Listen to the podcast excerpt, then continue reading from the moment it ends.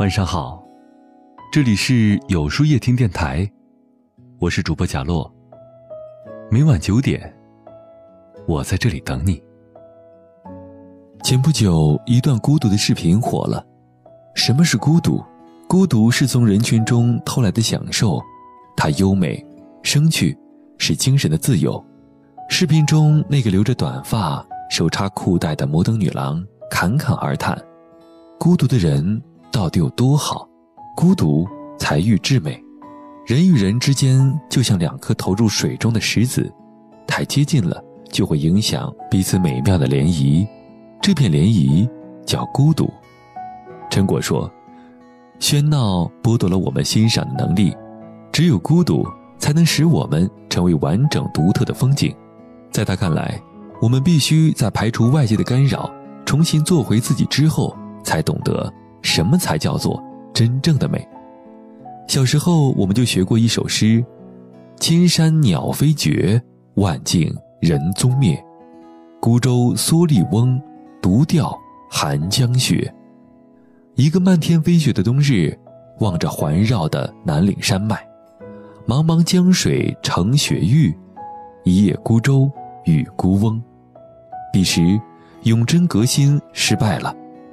柳宗元被贬荒蛮之地，永州，敌居多年，他厌倦了人潮涌动，看淡了人世浮沉，远离喧嚣，没了攀附，心中只留一片孤独，眼下只存着一片静美。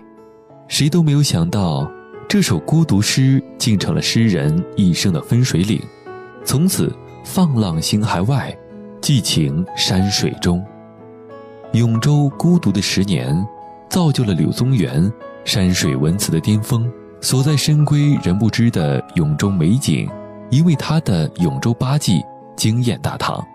诗人王日照称他是“一代文章万古传，山水得名从此始”。陈果说：“人在很多时候，时间并不属于自己，和同学、朋友在一起的时间属于大家的。”上班的时间是属于工作的，下班回家后时间属于手机和电脑的。你的时间可能属于任何人，却唯独不是你自己的。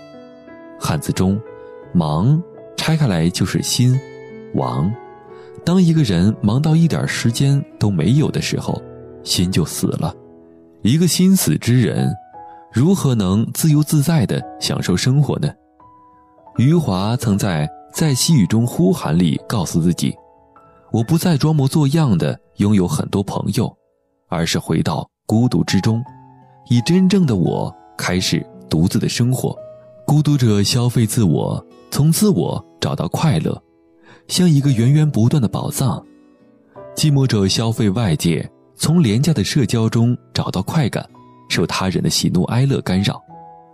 很多人把孤独和寂寞的无趣。”划等号，相反，孤独者恰恰是极其有趣、极丰富的人。林语堂说：“孤独两字拆开，有孩童，有瓜果，有小犬，有蚊蝇，足以撑起一个盛夏傍晚的巷子口。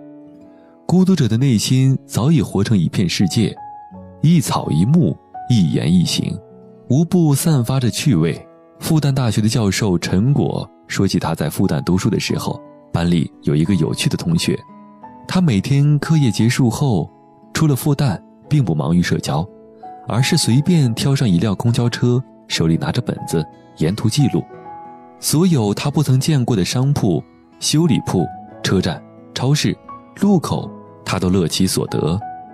几年下来，上海的大街小巷、街头巷尾烂熟于心，他将记录集结成册。时常阅览，依然兴趣盎然。这让我想起了在遥远的西方，也曾有一个孤独者，他抛弃上流社会的灯红酒绿，一个人在一片陌生的土地上怡然自得。他将所见所闻记录成书，用门前那片湖水的名字将其命名“瓦尔登湖”。他就是梭罗。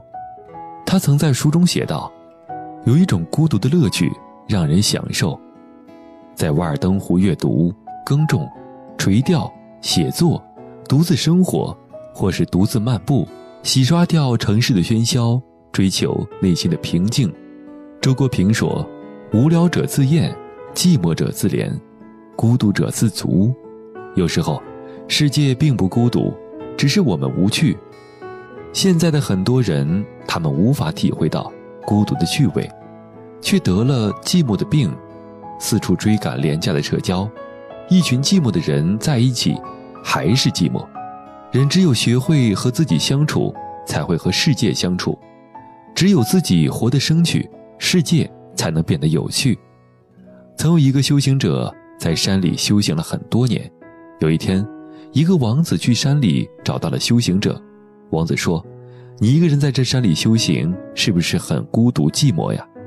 修行者回答：“我本来孤独，却很快乐。但是你来了，我就不快乐了，觉得寂寞了。”王子不解地问他为什么。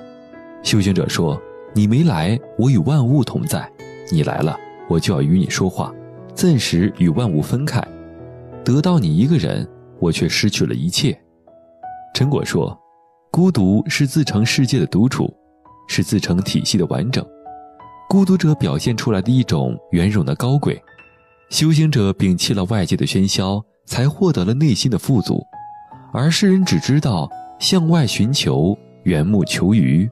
一个人能够从自己身上找到所需要的满足，那他本身就是一个丰富的宝藏。”很喜欢加拿大作家翁达杰在《一轮月亮与六颗星星》里写的一句话：“你相信孤独，也相信隐退；你浪漫得起，因为你自给自足。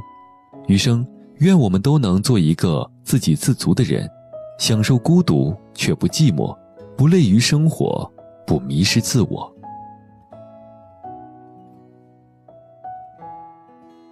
那么。今天的分享就到这里了，每晚九点，与更好的自己不期而遇。如果喜欢这篇文章，不妨点赞并分享到朋友圈去吧。也可以在微信公众号里搜索“有书夜听”，收听更多精彩。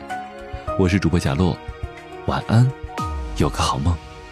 这人间袅袅炊烟和风花雪月浪漫，是情人多半贪恋，爱和情仇都好看。又让你痛不欲生，又让你沉醉装疯，说有天脱胎换骨，直到哭着笑才懂欲问青天。这人生有几何？怕这去日苦多，往事讨一杯相思喝。倘若这回忆还像曾经执着，心只念你一个，那我可能是多情了。浊酒一杯，余生。不悲不喜，何惧爱恨别离，一路纵马去斟酌，相思如江水与山河，再有伞下走过，有人入梦却恍如昨。